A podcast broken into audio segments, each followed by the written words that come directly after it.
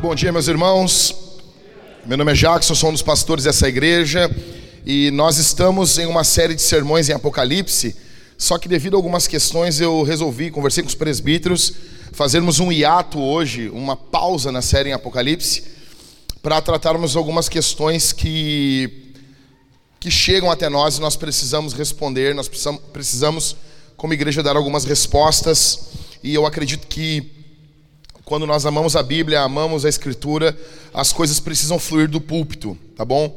Então eu preciso que vocês prestem bastante atenção no que nós vamos falar aqui hoje. São coisas extremamente sérias, demandam a vida de algumas pessoas, a vida de pessoas, de duas famílias, mais precisamente, uh, dependem do que nós vamos tratar aqui, do que vai ser exposto da Bíblia, e não apenas a vida dessas pessoas, mas também eh, a vida de outras pessoas que se beneficiarão se nós tivermos uma postura bíblica e de misericórdia, tá bom? Então, primeiro eu vou expor o texto bíblico, nós vamos nos focar na palavra de Deus e depois eu vou dar alguns anúncios para vocês.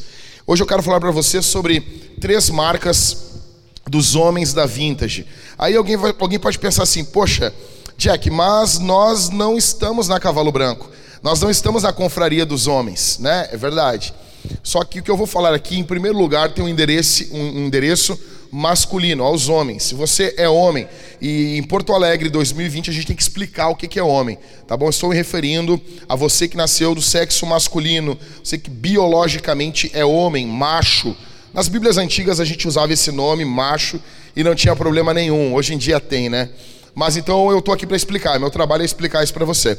Abra sua Bíblia no livro de Tiago, na carta de Tiago, lá no final da Bíblia. Esse, esse, esse sermão aqui. Volta, gente, não sei por que, que passaram aqui. Volta. Volta, volta. Deixa. Eu, tá funcionando aqui? Então deixa comigo aqui. Tá? Então assim, abra aí em Tiago, capítulo 1, verso 26 e 27. Fica com a Bíblia aberta aí. Eu já falei sobre isso na Cavalo Branco e eu preciso retomar, falar aqui de novo com vocês esse assunto e eu quero estender isso para toda a igreja, tá bom? Então, fica com a Bíblia aberta e antes de, de expor o texto bíblico aqui, eu quero explicar o porquê. Nós temos na Vintage aqui sete sentenças sequenciais que norteiam a Vintage. Eu vou, eu vou dar aqui, talvez eu nunca expliquei isso para vocês e hoje é o dia de explicar por que, que nós trabalhamos com homens. Por que, que eu acho, eu, eu, eu acho que toda a igreja deveria ter um trabalho com homens. Só que eu não posso me meter nas igrejas locais que tem pelo mundo afora. Nem no Novo Testamento isso ocorre. Então não tem como fazer isso. Mas, gentilmente, eu posso dar um conselho: trabalhem com homens por causa dessa sequência. Eu acredito que essa sequência que eu vou dar para vocês se aplica a todas as igrejas em todos os lugares tá bom? Mas, ok, não sei se as pessoas pensam assim, talvez eu possa estar errado. Mas nós, esse é o ponto de partida aqui na igreja, porque nós trabalhamos com homens e eu vou explicar para vocês.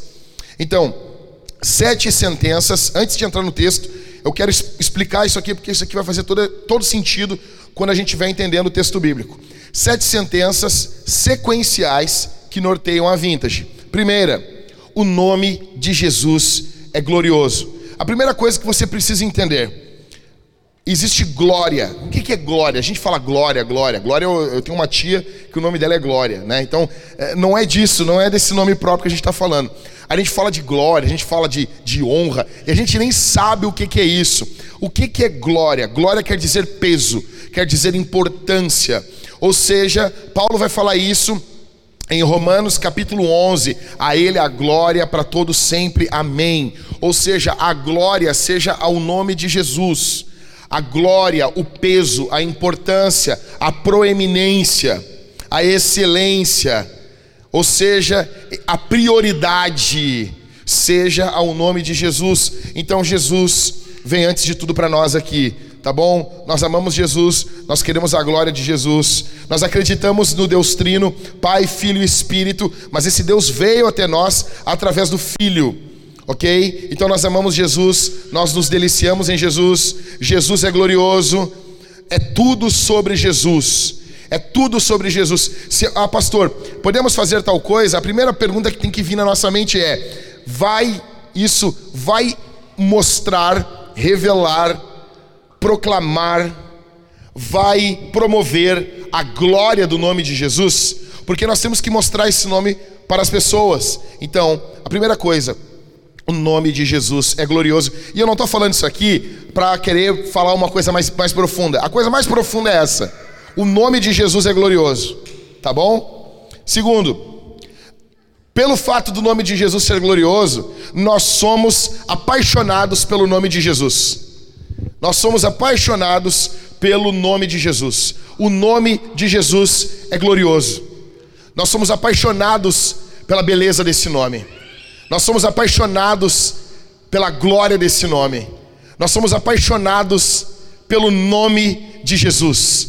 Bendito seja o nome de Jesus. O nome de Jesus é glorioso, então nós somos apaixonados. Terceira, presta atenção aqui, irmãos, por gentileza. Terceiro, por isso nós queremos a fama do nome de Jesus. Presta atenção, o nome de Jesus é glorioso. Nós somos apaixonados então por esse nome.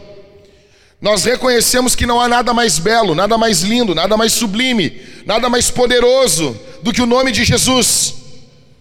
Então nós somos apaixonados e por isso nós queremos a fama desse nome. Nós queremos que todos o louvem. Nós queremos que todos louvem esse nome. Nós queremos que todos exaltem esse nome. Nós queremos que todos glorifiquem esse nome. Nós queremos que todos estejam focados nesse nome. Quarto, então, nós vamos querer que as nações louvem Jesus. Porque nós queremos a fama do nome de Jesus, vai haver um desejo, olha para mim aqui, vai haver um desejo no nosso coração que todas as nações louvem o nome de Jesus. Quinto, por isso nós plantamos igrejas. Escuta o que eu vou dizer. Em Mateus capítulo 28, existe a grande comissão. Não é a grande sugestão, é a grande comissão. Jesus diz: É-me dado todo o poder nos céus e na terra. Todo o poder. Ele tem todo o poder. Portanto, vão por todas as ações façam discípulos de todas as ações. Vão, ensine-os, escuta aqui, cabeção, ensine-os a guardar o que eu tenho ensinado para vocês. Não é apenas chegar para a pessoa e ensinar, ah, Jesus disse isso, se tu quiser guardar ou não, não. Não. O público que está ouvindo, escuta, na grande comissão, eles são ensinados a guardar as palavras de Jesus. E ele vai dizer: batizando-os em nome do Pai, do Filho e do Espírito Santo. Aí ele dá uma promessa: eu estou com vocês. Ou seja, o resumo da grande comissão, a grande comissão, nós encontramos ela na plantação de igrejas. Grava, cara, isso aqui, o diabo vai tentar roubar isso do coração de vocês que eu estou falando. A igreja não entendeu hoje, a maioria dos crentes, a igreja não, a maioria dos crentes não entendeu isso. Por que nós precisamos plantar igrejas? Nós precisamos plantar igrejas porque é dessa forma que nós cumprimos a grande comissão. É de, batismo, ensinamento para as pessoas guardar o que Jesus ensinou. É, esse discipulado fazendo discípulos. Isso ocorre na igreja local. Então, o nome de Jesus é glorioso, nós somos apaixonados por Jesus, por isso nós queremos a fama do seu nome, então nós vamos querer que todas as nações o louvem. Por isso plantamos igrejas. Por que, que nós plantamos igrejas? Olha só. A principal razão de plantarmos igrejas não é porque as almas estão perdidas, essa é uma razão. Essa é uma boa razão, mas não é a principal razão. A principal razão de plantarmos igrejas, John Piper fala no seu livro Alegrem-se os povos. Ele diz: por, por não haver louvor, nós vamos em missões. Nós olhamos as nações, de um lado olhamos as nações, de um lado olhamos o nome de Jesus. Não é justo que o nome de Jesus não seja adorado em todas as nações. Então nós olhamos a glória do nome de Jesus e ao nos depararmos com as nações, nós vemos que as nações não estão adorando o nome dele. E por não haver música, louvor, nós vamos. Porque as nações precisam louvar. Porque nós precisamos. O que nós temos em mente, deixa eu dizer uma coisa aqui. O que nós temos em mente não é a igreja de Atos. A igreja de Atos é uma bênção? É. Mas era bem problemática também. Tinha roubo, tinha divisão, tinha complicação.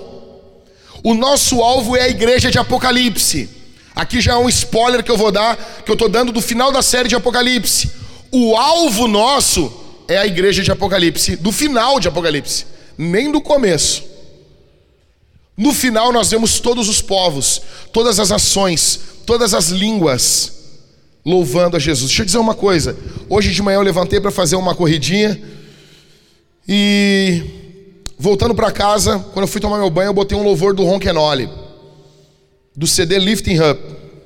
CD antigo. E eu estava olhando o vídeo ali e olhando aquilo. Aí tá o Ron Kenoli, um negro, um, um afro-americano cantando. Aí tu olhava do lado, tinha um, um cara muito branco, parecia um papel, muito branco, e do outro lado tinha uma senhora com vestido de dona de casa dos anos 50. Aí no baixo tinha um, um, um outro negro. Na percussão, Alex Acunha, Acunha, eu acho. Um. Não precisa nem falar, né? Alex Acunha, né? É óbvio que é um, um latino. Aí você via a banda toda miscigenação no povo, brancos, negros, índios, e todos louvando. E eu me lembro que anos 90 era assim, cara. A gente não ficava tão assim. Hoje, hoje em dia está se falando tanto nisso e se promovendo tanta desunião. E eu vendo assim, cara, aquele disco ali, aquele show é um pedacinho do reino de Deus. Vai ser assim. Vai ser assim. E o mais engraçado é que quem está liderando o louvor ali é um negro. Que a grande crise hoje é porque tu não tem um negro pastoreando. É um negro. O chefe dele, Dom Moen, era um branco. Aí a pessoa, viu? O branco era chefe. Mas o chefe nem queria aparecer. Botava o negro. Não, Ron, vai aí, meu velho. Tranquilo, sem crise. Nada baseado na cor da pele. Isso é a visão de Apocalipse. Nós não precisamos aprender sobre racismo com o mundo. A Bíblia fala sobre isso, nós aprendemos com a Escritura. Todas as tribos, nações, louvando o Senhor. Ou seja, essa visão final nos motiva hoje, grava isso. Então nós queremos plantar igrejas. Por isso, nós começamos focados nos homens. Porque nenhuma igreja é plantada no mundo se você não tiver um bom grupo de homens você precisa de homens para que missões avancem. Você precisa de homens piedosos. Você precisa de homens liderando suas casas. Você precisa de homens amando suas esposas, amando seus filhos. Você precisa de homens que resistem diante da tentação, que mantêm o cinto da calça fechado diante das tentações do mundo. Você precisa de um bom grupo de homens que vença a pornografia. Você precisa de um bom número de homens que amem a Escritura, que abram a Bíblia todos os dias. Eu disse todos os dias, na sua casa, e falem: Jesus é assim, e falem sobre Jesus. Sétimo, pois acreditamos que as mulheres e crianças seguem os bons homens. O termômetro das, das igrejas começa com um grupo de pastores, se expande aos homens, se expande nas mulheres e nas crianças. Quando você tem uma igreja com bons homens pastoreando essa igreja, homens cheios do Espírito Santo, eu, quero, eu estou me referindo. homens cheios de Deus, homens encharcados na oração e na escritura. Quando a Bíblia não é apenas um discurso vazio no púlpito, você vai ter no meio do povo garotos solteiros querendo ser homens. Você vai ter no meio do povo homens sendo homens. E com isso você vai ter as mulheres seguindo, sendo piedosas, florescendo. Você vai ver crianças alegres, contentes, felizes, e você vai ver um pedacinho do que nós veremos na plenitude da eternidade. Então, é por isso que eu trabalho com homens. Aqui o ponto 6. A razão disso aqui começa com o nome de Jesus. Grava isso. Grava isso. Então, vamos ler. Fica com a Bíblia aberta, perdão aí. Em Tiago, capítulo 1. São dois versículos. Você está acostumado a pregar textos mais longos, né? E nós estamos interessados em plantarmos igrejas. Aí sim, aí nós temos que olhar. Pessoas nesse momento estão indo ao inferno. Sabia disso? Agora, 10 e 5 da manhã. Nesse momento, em algum lugar do mundo, alguém está morrendo. Está sendo recebido no inferno. E eles morrem sem conhecer Jesus. Certo missionário contou que eles chegam uma vez na Índia, começam a pregar o evangelho, um casal, e eles pregam o evangelho para um casal que se converte, e no, depois, após aceitarem Jesus, eles começam a chorar copiosamente. Aí esse casal pergunta: o que, por que vocês estão chorando? Um choro de tristeza. Aí esse casal diz: por que, que vocês não chegaram mais cedo? Aí eles dizem: mas nós viemos o mais rápido que pudemos. Aí esse casal diz: fazem algumas horas que nós matamos o nosso filho a uma divindade. Vocês chegaram algumas horas atrasados. Se vocês tivessem chegado algumas horas antes, nosso filho estava vivo. O que vocês estão fazendo no Ocidente? O que vocês estão fazendo nas igrejas de vocês? Escute uma coisa. Por que, que você pode ouvir o Evangelho duas vezes, sendo que pessoas, existem pessoas no mundo que não ouviram nenhuma? Por que, que você pode ouvir o Evangelho agora, domingo, hoje, se você ouviu o Evangelho semana passada? Se você ouviu o Evangelho na outra semana? Por que, que você pode? Sendo que existem pessoas que não ouviram nenhuma.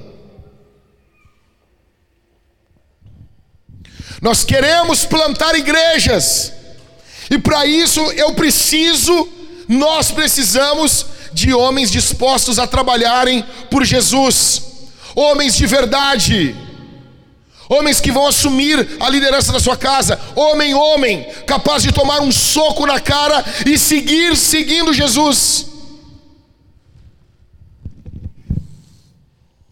Então eu quero falar sobre as três marcas desses dos homens da vintage.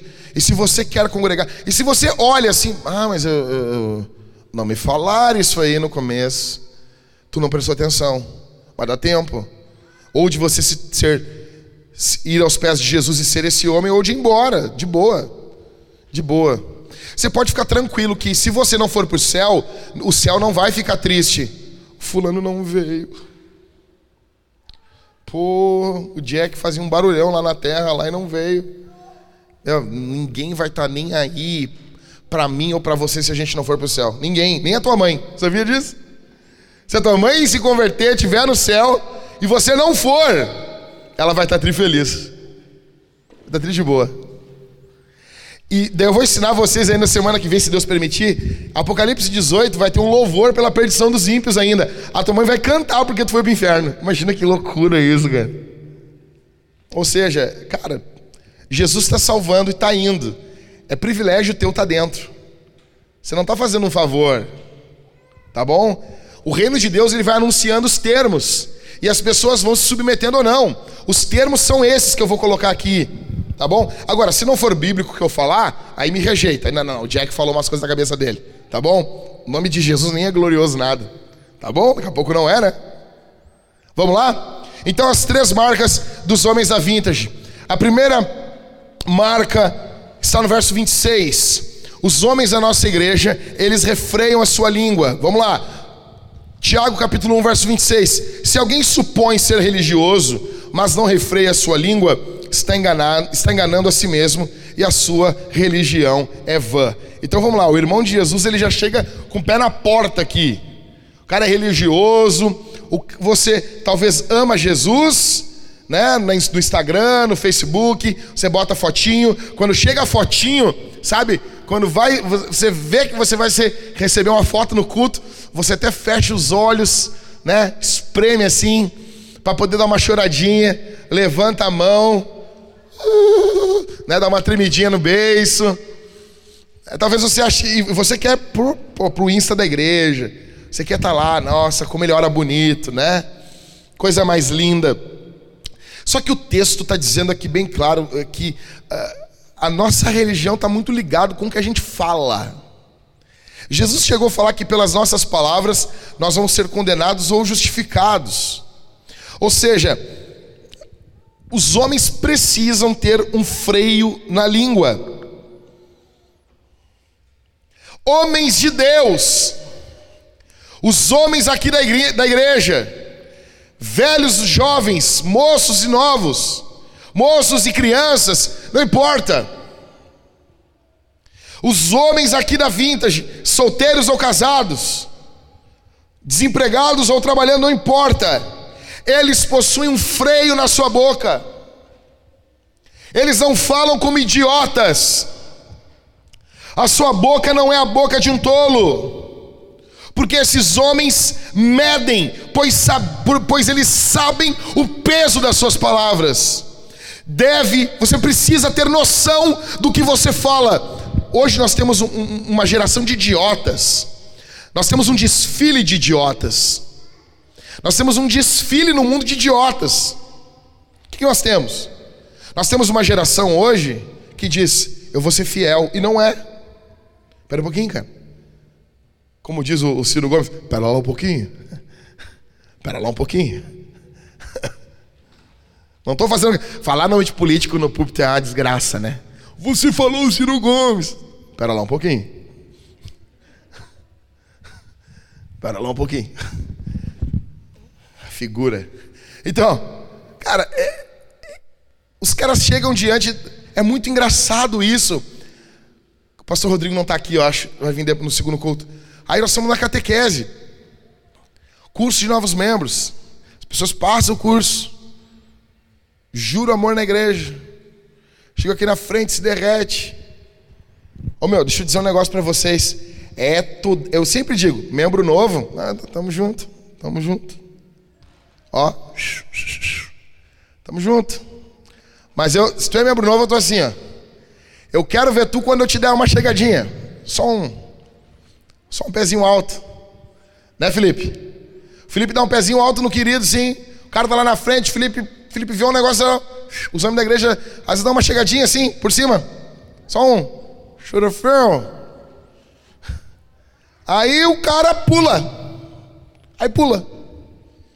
Tinha um casal na igreja, com mais de 50 anos de idade. Aí começou umas fofocas no GC. E fofoca, e fofocaiada. Aí, nós éramos três presbíteros na época, não tínhamos o reforço do Daniel e nem o reforço do, do Mike. Aí nós fomos lá, Rodrigo, Everton e eu. Do nada nós chegamos no meio do GC, assim. O cara chegou, nós três, os caras. Ih! Sentou no meio deles. O GC acabou. E coisa boa pastorear as pessoas na casa delas. Porque as pessoas dizem assim: Não, pastor, pera um pouquinho, aqui é minha casa. E, e qual o problema? Eu sou teu pastor dentro do teu banheiro, rapaz.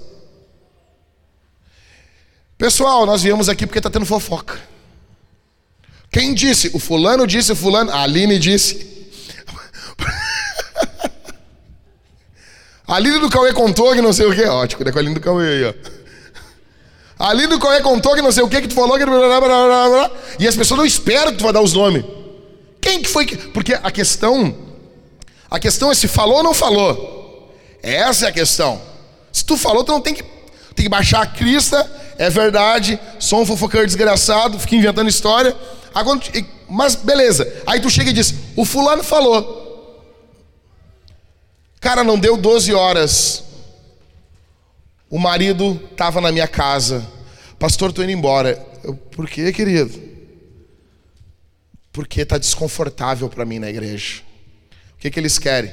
Fofocar e tu não falar nada. Homens sabem o peso das suas palavras. Quantas vezes já aconteceu aqui com irmãos eu pegar e errar contigo, pecar contra, contra ti, eu vou te peço perdão, me perdoa. Porque eu estou errado, estou errado, a verdade é a verdade. A verdade é acima dos pastores. Os pastores aqui da Vintage não são uh, imunes ao erro. Eles vão e pedem perdão. Aí você vai saber, os caras juram amor pela igreja, juram amor pelas mulheres. Eles chegam, o corpinho tá ali, né? 20 aninhos, 18 aninhos, tá casando. O cara olha pro corpinho, não, isso aí eu vou ser fiel a vida toda. Isso aí. Isso aí. Vai ser fiel até que a morte separe. Aí o cara dá uma conferida assim. Ô, oh, pastor, é óbvio, pastor. Ô, meu velho, a vida não vai ser a vida toda assim. E aí? E se a tua mulher pegar e tiver um problema e ela tiver, tiver que tu limpe ela? Se ela tiver um, um problema mental, alguma coisa, um, não sei, que ela fique em estado vegetativo, tu tem que continuar amando ela e sendo fiel a ela sendo fiel a ela não apenas no corpo, mas na mente. Então, homens, os homens da nossa igreja, eles sabem o peso da língua, eles sabem o peso, a responsabilidade disso. Homens de palavra, homens aqui na vintage são como cavalos, você como um cavalo, eu também. Como? Nós temos um freio de um espírito na nossa boca. A nossa boca não é usada para mentiras, para rir dos quebrados, para cantar uma mulher que não é tua, seu chinelão. Porque como o homem fica, eu fico louco com isso. Eu vejo como o homem fica, ele, entende a mulher dos outros. Já notou isso?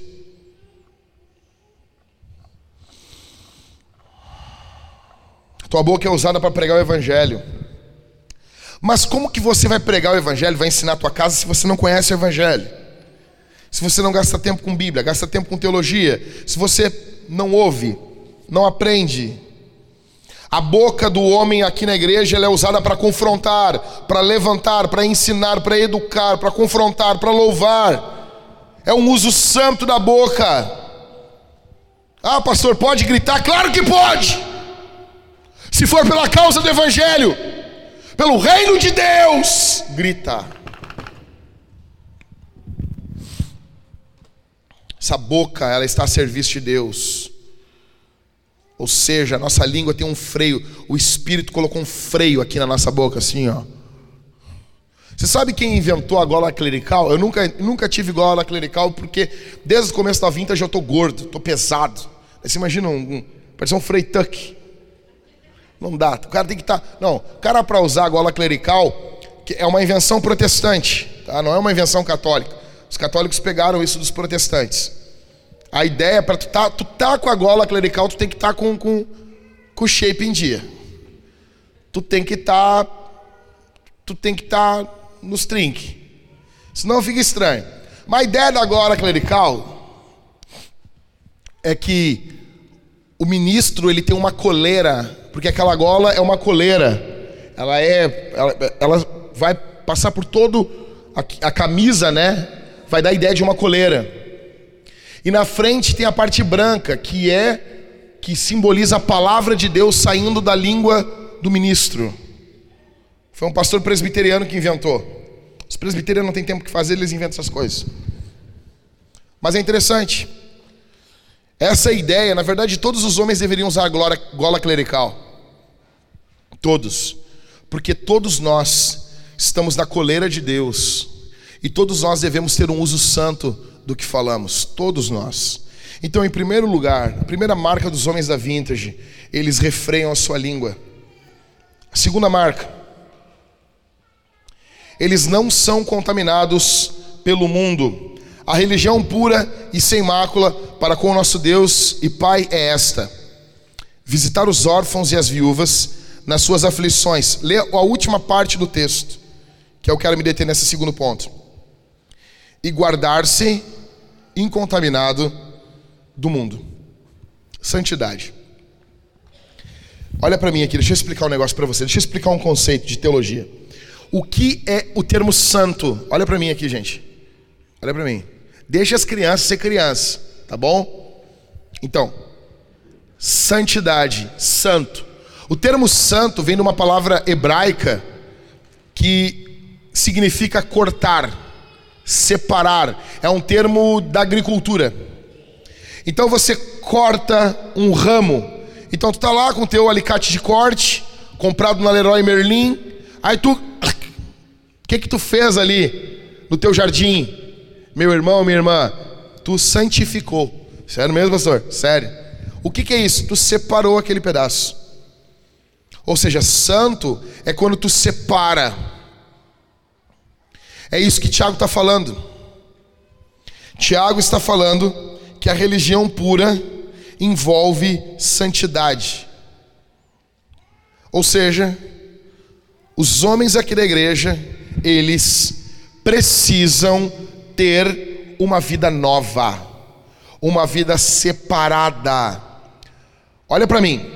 O que que Deus fez com o sábado? O que está lá em Êxodo capítulo 20? Hã? Santificou. O Gabriel está aí hoje, Misael? Ó, o Gabriel me, me chamou aí esses dias sobre. A dúvida dele era sobre Shabá. Aí ele perguntou para mim, eu tô. Falei assim, Gabriel, a principal coisa que tu tem que olhar no teu Shabá é a seguinte: ele tem que ser um dia diferente dos outros. Ou seja, tu vive, o que, que Deus quer que você faça? Você vive seis dias de um jeito. Aí no sétimo tu te loqueia, tu vive de outro jeito. Tu acorda em outro horário, tu faz outras coisas. Algumas coisas tu vai fazer, por exemplo, tu vai respirar. Não para de fazer isso. No Shabat tá liberado. Segue fazendo isso. Mas você vive seis dias de um jeito e o sétimo dia você vai viver de um jeito diferente. Isso, o teu Shabbat pode ser no sábado, pode ser na segunda, o meu é na segunda. Então o que, que acontece? Na segunda-feira eu vivo de um jeito diferente. Eu vou acordar num outro horário. Eu vou fazer coisas diferentes. Coisas que eu não faço. O que que eu estou fazendo com o meu Shabbat? Eu estou santificando ele. Tu olha a minha semana, Gabriel, e tu olha, tem seis dias de um jeito, e tem um dia do outro jeito. O que que esse dia é? Tu vai dizer assim: esse dia é diferente. Biblicamente falando, ele é santo. Ele é diferente. Ou seja, quando eu olho para o mundo, eu tenho que olhar todos os homens. E daí eu olho os homens da vintage. Eles são diferentes. Eles vivem diferente. Eles falam diferente. Eles têm alegrias em coisas diferentes. Seus filhos são diferentes, suas esposas são diferentes. Eles se guardam incontaminado do mundo. O, o, quando tem namoro, o namoro é diferente. Quando tem casamento, o casamento é diferente. Quando tem sexo, o sexo é diferente. Mas como assim, pastor? Nós vamos correr, vida louca dentro de casa, pelado, um em cima do outro? Não. O mundo, no ato sexual, pensa só em si. Os homens da vintage pensam nas suas esposas. Primeiro a tua esposa, depois você. Fica ligado. O trabalho é diferente. Você tem uma ética de trabalho completamente diferente. Por quê? Você tem que ser o melhor empregado da tua empresa. Por quê? Mas por quê, pastor? Porque o teu patrão é Jesus. Se o teu patrão é Jesus, teu patrão, ô Dani, não é o teu coronel. Jesus. Se a gente fosse aqueles pentecão da, da, lá dos anos 70, o Senhor dos Exércitos, que nunca perde uma batalha. Eita glória! É ele está lá com a divisa de fogo, varão de guerra. Ele desceu na terra. Terra, Sheba. Ou seja, não fica mais fácil assim? É Jesus Tá lá, Cauê. Cauê vai sair para a rota. Quem é que está te dando? Quem quem tá te dando a rota, Cauê? É Jesus. Jesus, ó, Cauê, é seguinte, vai lá e vende tal coisa lá. Jesus tá dando a rota. Não tem como não ser, tá, tá entendendo? Ou seja, aí os caras olham os vendedores. Cara, deixa eu dizer uma coisa, eu botei no grupo dos homens palestra de Steve Lawson sobre Jonathan Edwards. Deixa eu falar para vocês, sabia que o Jonathan Edwards tinha 70 resoluções. Eu vou fazer uma série, acho que de vídeos só para jovens solteiros. Ele fez 70 resoluções. Ele fez 70 resoluções quando ele tinha 18 anos. E está decidido, ele botava ali. Uma das resoluções, ele diz o seguinte: Eu serei o cristão mais santo, falando com as minhas palavras, tá? Eu serei o cristão mais santo e mais piedoso da minha época. Aí tu vai dizer, tá, mas ô, ô ele está se achando, né? Tá, então, então, então ele vai ser o pior, então. Tá bom assim? Deixa eu explicar uma coisa. Vocês não concordam que cada época tem alguém no mundo, porque a gente sabe que justificação não tem níveis, mas santificação tem. E Deus sabe quem é mais santo que quem. Isso aqui não é uma coisa para nós ficar competindo com o outro. Isso é uma coisa para Deus olhar para nós. Você sabe que em todas as épocas existem cristãos mais santos e menos santos, correto? Leram Teologia do Gruden, né? Santidade existem níveis, nós crescemos em santidade, mas justificação não existe nível. Justificação é justificação. Ou seja, todas as épocas existem diante de Deus cristãos mais e menos santos. E nesse momento no mundo, Deus sabe quem é o cristão mais santo no mundo. Esse cara existe. Já pararam para pensar nisso? Nunca pararam para pensar nisso? Nunca parou, né? Mas o, o Edwards parou para pensar nisso. E faz sentido. Aí eu pergunto, você está desejando isso? Não, mas isso é um desejo, isso é um desejo muito orgulhoso. Por quê, cara? Não é, não é para você ficar medindo com os outros, é para Deus estar tá olhando você. Por quê? Você não quer ter um carro melhor? Não quer ter uma casa melhor? Qual o problema disso? Agora, quando envolve as questões espirituais, aí não, não, não seja. Que isso? Então, os homens aqui da igreja, eles não podem ser contaminados com o mundo. Então, o trabalho é diferente, o lazer é diferente. O, lazer, é o nosso lazer é diferente. Você pode fazer até a mesma coisa, mas você não é. Escuta, você não está embriagado com o lazer. O entretenimento não embriaga você. O que, que é embriaguez? Cara, tu usa mais do que precisa. Então, o, o, meu amigo pastor Anderson Silva, ele colocou agora, ele está on fire né, no, na rede social dele lá. Ele está colocando um monte de coisa sobre, sobre os garotos. Aí botou um, um, um vídeo que tem um cara num, num um PC gamer ali, o cara tá jogando muito louco. E daí a mulher dele vem caminhando assim, Marco, e ela diz assim: Eu tenho um sonho de ser mãe, mas às vezes eu desisto, porque eu já sou mãe do meu marido. E, a, e ela vira o celular pro marido dela e tá o marido dela jogando, assim, sabe? É engraçado num primeiro momento, mas é de chorar isso, cara. Imagina isso, cara. Do seu cara que fica jogando, tipo, três horas seguidas e o teu filho não, não brinca contigo nem 15 minutos. Tu imagina isso, cara. Na cama é um, é um furacão, Katrina, dois minutos e, e tá dormindo, roncando. Mas para jogo online, né? Eu não tô falando que tu não vai jogar teu videogame, cara. Não tô falando isso. É porque assim, a galera do, dos anos 80 e 90, a gente jogava videogame, mas sempre tinha uma avó que dizia assim: vai estragar a televisão. Estava bem feliz jogando ali, ô, Júnior. E daí chegava a tua avó assim: Isso vai estragar a televisão. Então tu não tinha tempo assim de. Entendeu? Quem aqui virou algum jogo do, do Atari? Me diz um. Me, me diz um que você virou. Ah, mas não tem como virar. Não se sabe, não dava tempo. Não dava tempo. Não dava tempo, cara. Não dava tempo. Se a tua avó falasse, tu não ouvisse, vinha o teu pai te dava uma concha no lado do ouvido. Fazia tempo que tu não ouvia esse termo, né? Uma concha. E tu ficava tão craque que tu já sabia até de que lado estava vindo pelo barulho do vento. Pai, ele vai dar na direita, hoje. Ah, o pai é de gente fina. A esquerda já estava doendo. Ou seja, as roupas dos homens são diferentes, porque eles se guardam incontaminado do mundo, eles são santos. Você não usa uma calça colada a vácuo, Eu olho os caras, os negros assim, ó. Meu, sério. Os negócios colam, mas sem suga. Eu falei, mas o que, que é isso aí? O que, que é isso? Pessoas ri. Aí eles usam hoje em dia uns vestidão. Eu não entendo isso, sério mesmo. E um coque samurai aqui atrás. Não, sério mesmo, sério mesmo. Eu vou nas igrejas, eu vejo os caras, eu olho os caras assim, e a primeira coisa que eu penso, juízes, ju, julgador, julgador milhão assim, fariseu. Eu sou fariseu. Tu não, né?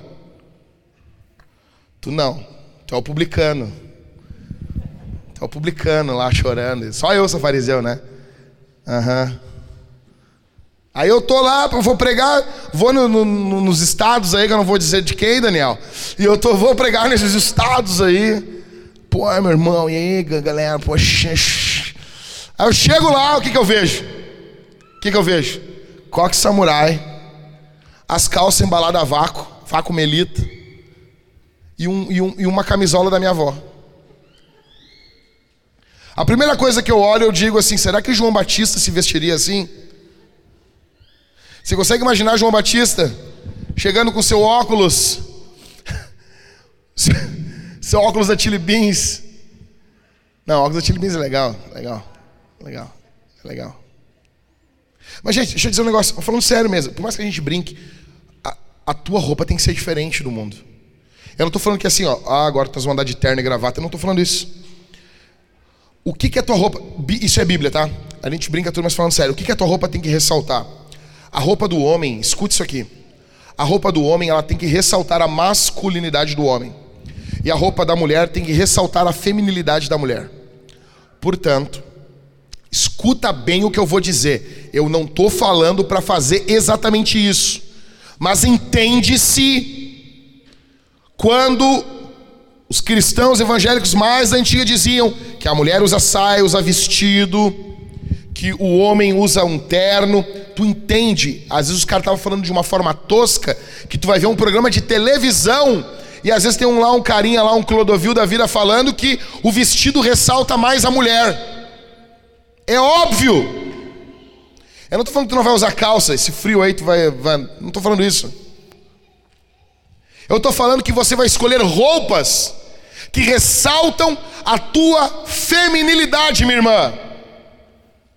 E tu, cara, vai usar roupas que ressaltam a tua virilidade, a tua masculinidade. Porque Deuteronômio diz que é abominação para o Senhor. O homem usa roupa de mulher a mulher usa roupa de homem. Ah, pastor, isso é o Antigo Testamento. O Salmo 23 também é. A questão é: você ama Jesus ou você ama o mundo?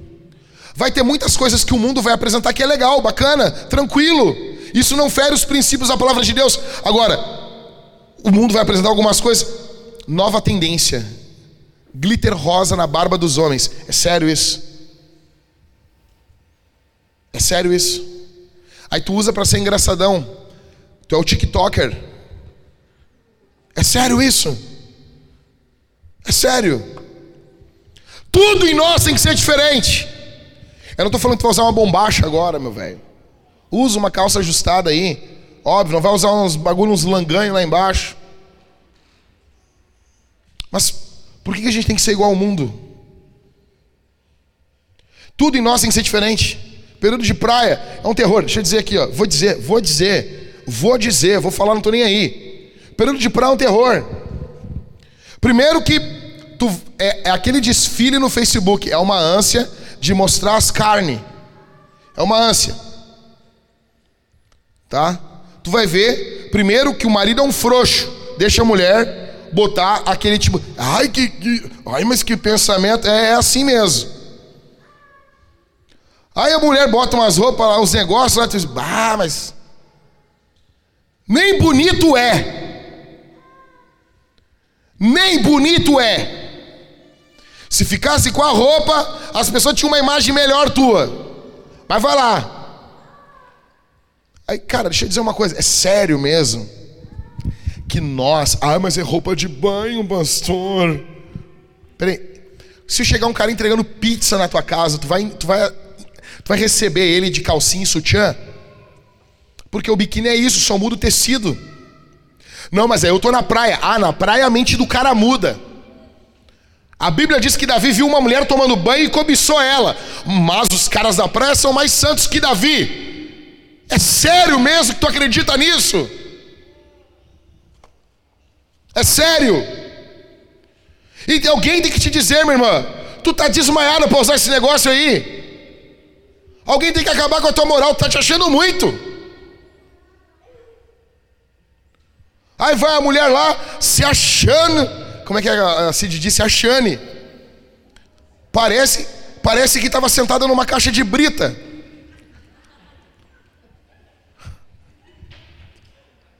É isso aí mesmo. Isso aí é para acabar um pouco com essa moralzinha. Tu tá te achando, sabe? A fitness do Instagram. Ninguém, não tem ninguém vai comprar um bagulho causa tua. Tu mal influencia teus filhos, quer ser influencer. É engraçado, eu já tive três coaches me chamando no Instagram esses dias. E cara, e os caras com a vida ferrada, Michael. Com a vida desgraçada. E quando eu entro pra ver, é um coach. Como isso? Como isso? Aqui na vida a gente tem que ser diferente. Os homens têm que ter uma visão diferente de tudo, de tudo, de tudo, de tudo. De roupas, de festa, diversões, dinheiro. Olha aqui para mim. O Steve Lawson conta que ele chegava na, no, no muito, muito, muito fera isso, né, Dani? Ele chegava no escritório do pai dele, ele pegava a caneta e ele ficava. Aí o pai dele olhava para ele e dizia: Vai funcionar uma vez menos por causa tua. Assim, né?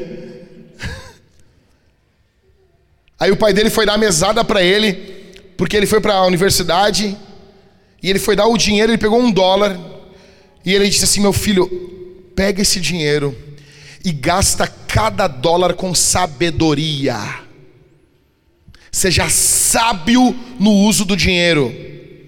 O cara me perguntou essa semana, pastor, como é que tu faz com as pessoas que, que tu tá vendo que elas vão usar dinheiro para drogas. Eu era um imbecil. Eu era um imbecil. Eu dava dinheiro para todo mundo, ach, me achando que eu tinha dinheiro. Todo mundo que pedia, eu dava dinheiro. Todo mundo, todo mundo, todo mundo, todo mundo. Na, na, eu dava esmola, dava esmola para todo mundo. Eu não, tenho que dar esmolas, esmolas. Bah, um dia, meu, nós estamos ali na frente do Bourbon Ipiranga, saindo. Tá eu e o Ribas. E veio um cara e ele se ajoelhou no chão. Se ajoelhou no chão assim. Mas o louco assim, craqueiro no último. E daí eu tirei o dinheiro, quando eu tirei o dinheiro, o Ribas, o que tu está fazendo? E eu fui entregando dinheiro para ele assim, e o Ribas, o que tu está fazendo?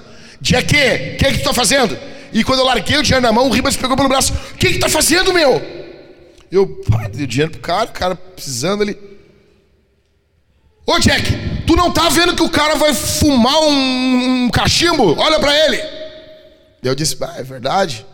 E tu vai compactuar com isso, cara. Tu tem que usar o teu dinheiro de forma sábia. Ofertar na vida de alguém, de alguém que está precisando, de algum irmão na tua igreja. E eu fiquei parando e pensando assim, bah, é verdade, cara. Como que eu vou ter dinheiro para ajudar um irmão se eu estou dando dinheiro para um caraqueiro na rua? O nosso dinheiro tem que ser usado de forma sábia. Cada, cada real. Cada real. Não tem dinheiro para ficar gastando assim. Não quer dizer que você não vai comprar coisas caras. Precisa, vai ser útil, gasta. Compra, é útil, tem utilidade. Se explica, então usa. Não se explica, então não usa. Então não compra, então economiza. O nosso uso do dinheiro tem que ser diferente. Pergunto para os solteiros aqui: quanto dinheiro vocês têm guardado? Os rapazes solteiros. Aí eu vou falar, não vou, não, não, não vou citar os nomes aqui, eu vou falar com alguns homens aqui que casaram e disseram assim: Ô Jack, quando eu casei eu estava com tanto X de grana guardado. Eu tinha uma reservinha. Tu tem dinheiro quanto guardado? Todo dinheiro que tu pega, tu torra. Como é que tu quer casar? Como é que tu quer desfrute essa lua de mel? Mulher é uma coisa cara, meu velho. Muito cara.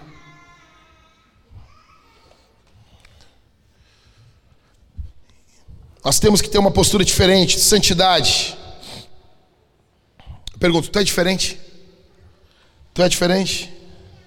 E último, então, primeiro, esses homens refreiam suas línguas.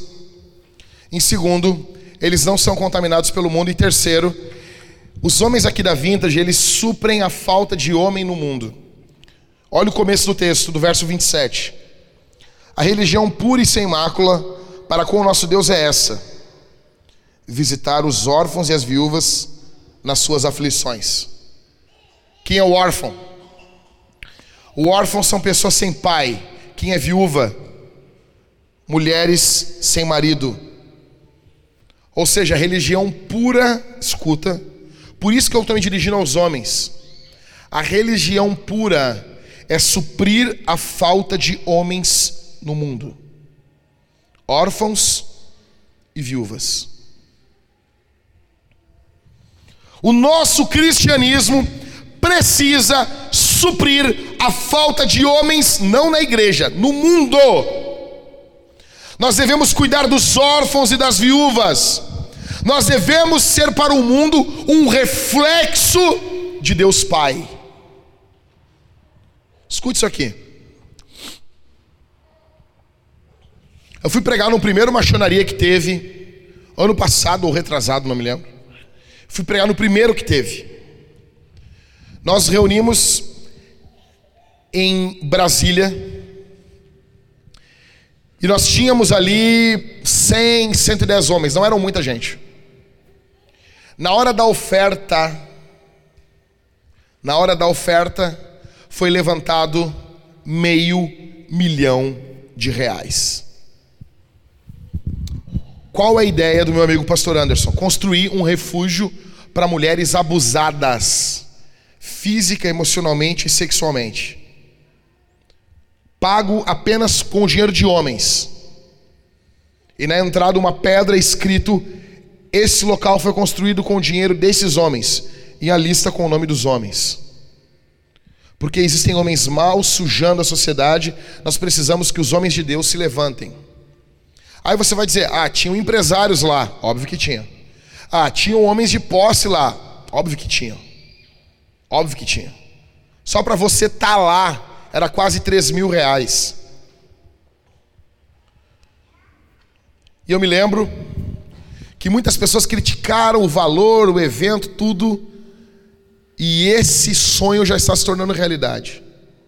Agora, não, o fato de ter homens de posses, não pense você que não foi difícil para esses homens bancarem isso. Esses homens abriram mão. Eles não são, assim, pessoas que não precisam mais trabalhar, são pessoas que estão trabalhando. Foi levantado ali meio milhão de reais. Foi pago agora na cirurgia de dois ex-travestis que se converteram. Eles se converteram e estavam com a prótese nos seios e próteses no glúteo. Precisavam de cirurgia. Com o dinheiro desses homens, foi pago 90 mil reais para a cirurgia de dois homens que se converteram ao Evangelho e queriam se livrar dessas próteses que fazia mal para o seu corpo e que deixava eles com uma, uma, uma, uma autoimagem prejudicada. Gastaram-se 90 mil reais. Dinheiro de quem? Dinheiro de homens. Dinheiro de homens. Dinheiro de homens. Uma senhora, um grupo de homens se reuniu. Agora foi, acho que em Goiânia. E eu tenho um contato com alguns irmãos de lá. É uma tilha são, existem várias matilhas. O pessoal denominou assim no Brasil. E eles se reuniram, começaram a estudar a Bíblia e disseram assim: beleza, o que nós vamos fazer? Foi dada uma missão: procurem alguém com, com um problema na cidade. Acharam uma idosa que estava com a, pedra, com a perna apodrecendo. Aquele grupo levantou ali mil reais, começaram a pagar uma uma auxiliar de enfermagem foi na casa dela, levou, levaram ela para o médico, ela já está com a perna restaurada. Boa. Um dos travestis que tinha feito uma cirurgia de mudança de sexo chegou para o meu amigo pastor Anderson e disse assim: tem uma. Ele se converteu, né? Ele disse: Ó, oh, pastor, tem uma missionária da Assembleia de Deus e ela tá gamada em mim. E daí o Anderson, deixa eu ver, pegou o Instagram da guria, essa guria é linda, linda, linda. Cinema. Não, não é a véia do Titanic. Guria bonita. E daí o Anderson olhou para ele e disse assim: Tchê, tá, só me responde uma coisa. Tu já falou que tu não tem pênis para ela? E ele disse: Sim. E ela quer casar comigo. Porque ela está vendo que eu sou homem. Existem caras sem pênis que são mais homens do que você. Existem homens sem pênis que possuem uma honra maior do que a tua. Estão se responsabilizando e estão se sacrificando.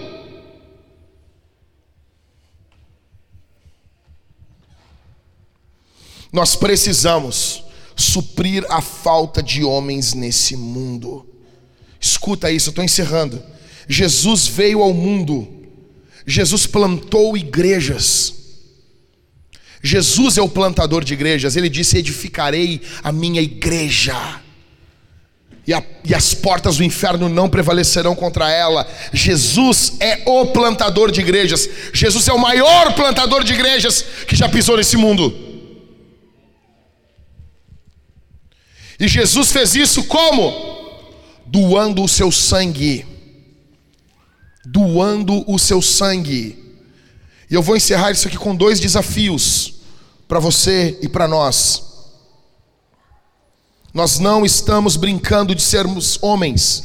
Irmãs, o teu marido tem que virar homem. Solteira, escolha um homem para casar, não um moleque.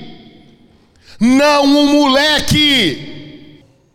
Esse é o primeiro desafio.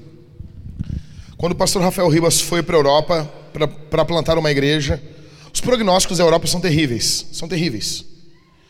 Alguns missiólogos dizem que em 2030 não teremos igrejas na grande maioria da Europa. Inglaterra estima-se que não se haverá praticamente cristãos para se enumerar em um censo.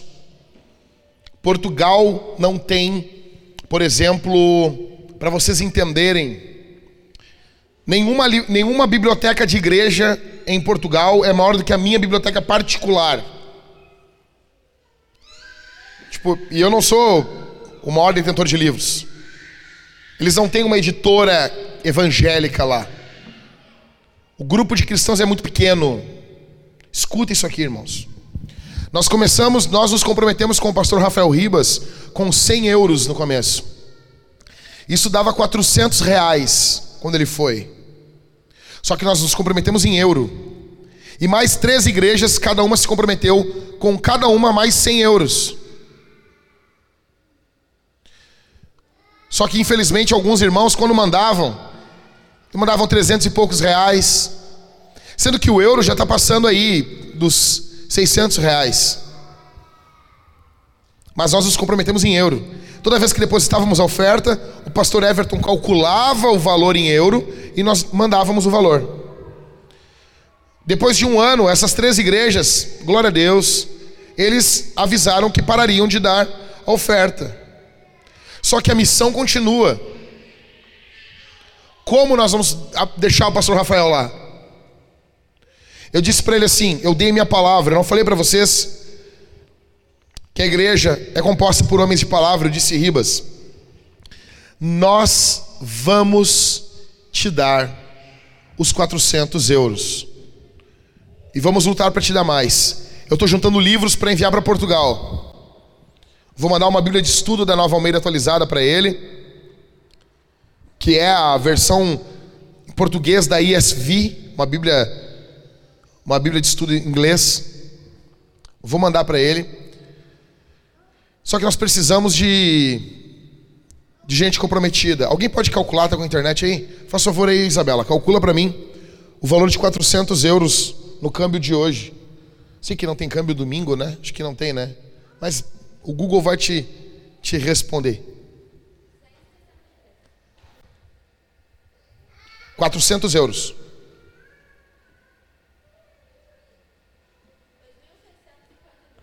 2.652. Esse é o valor que nós vamos enviar para o pastor Rafael Ribas daqui a dois dias.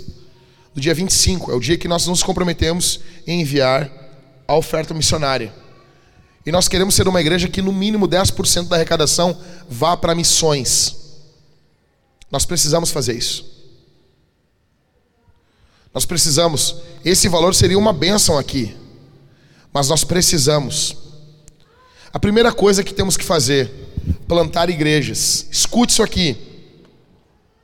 Eu dei minha palavra para ele que nós não iríamos soltar a corda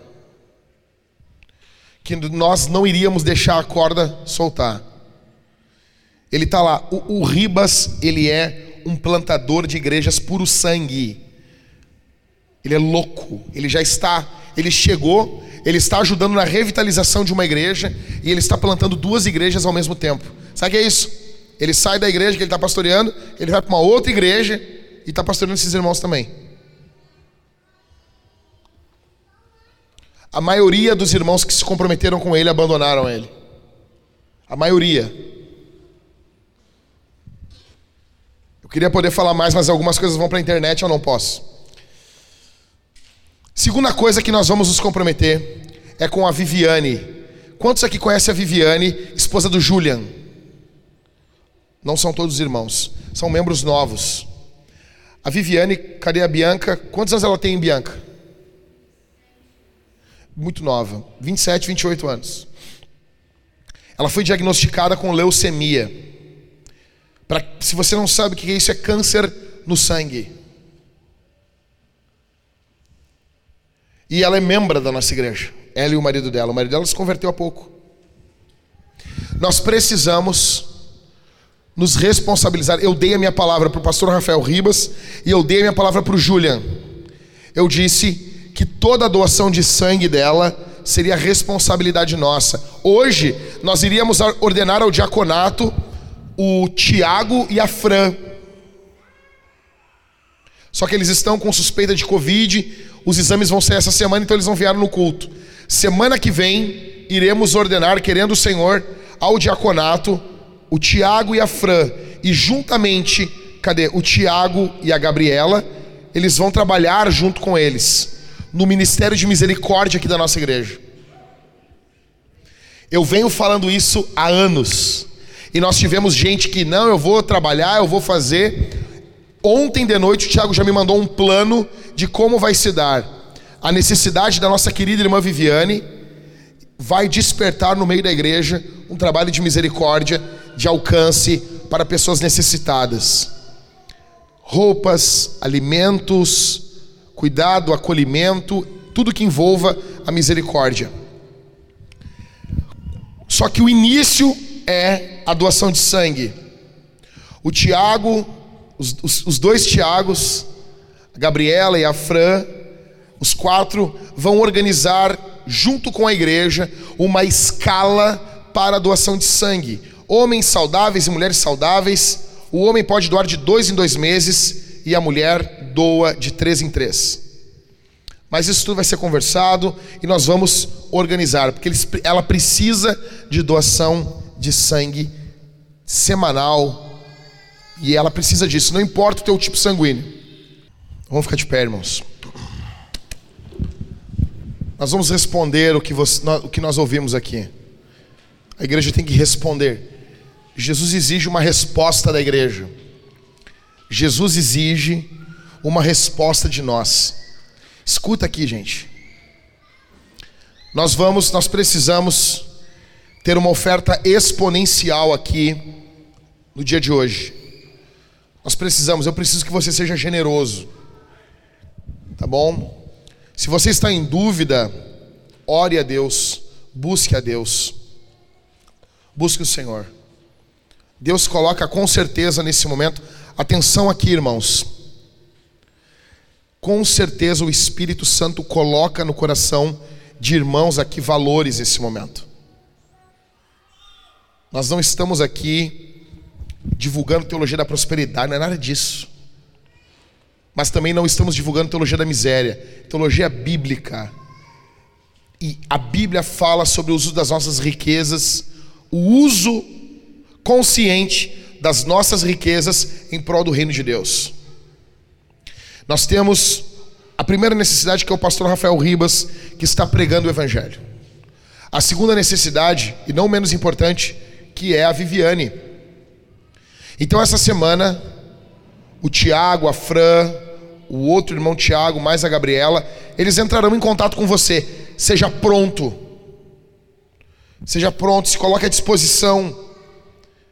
Você entendeu como eu encerrei o sermão? Jesus plantou igrejas e para isso ele doou seu sangue. Jesus doou seu sangue. E hoje nós somos chamados aqui a imitar Jesus, a plantar igrejas e a doar o nosso sangue. Ok? Eu conto com você.